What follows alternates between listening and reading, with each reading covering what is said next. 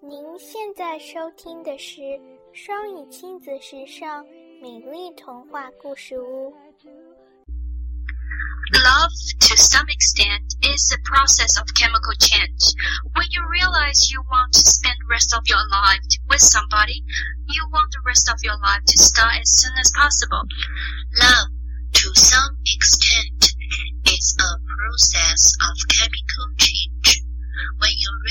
realize you want to spend the rest of your life with somebody, you want the rest of your life to start as soon as possible.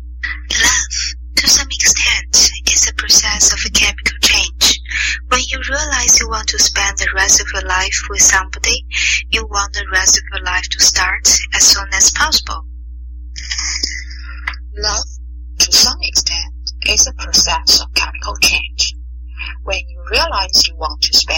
rest of your life with somebody, you want the rest of your life to start as soon as possible. Love, to some extent, is the process of chemical change. When you realize you want to spend the rest of your life with somebody, you want the rest of your life to start as soon as possible.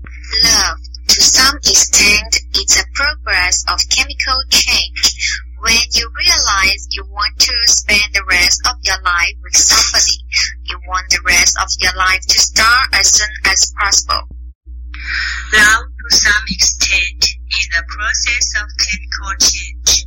When you realize you want to spend the rest of your life with somebody, you want the rest of your life to start as soon as possible.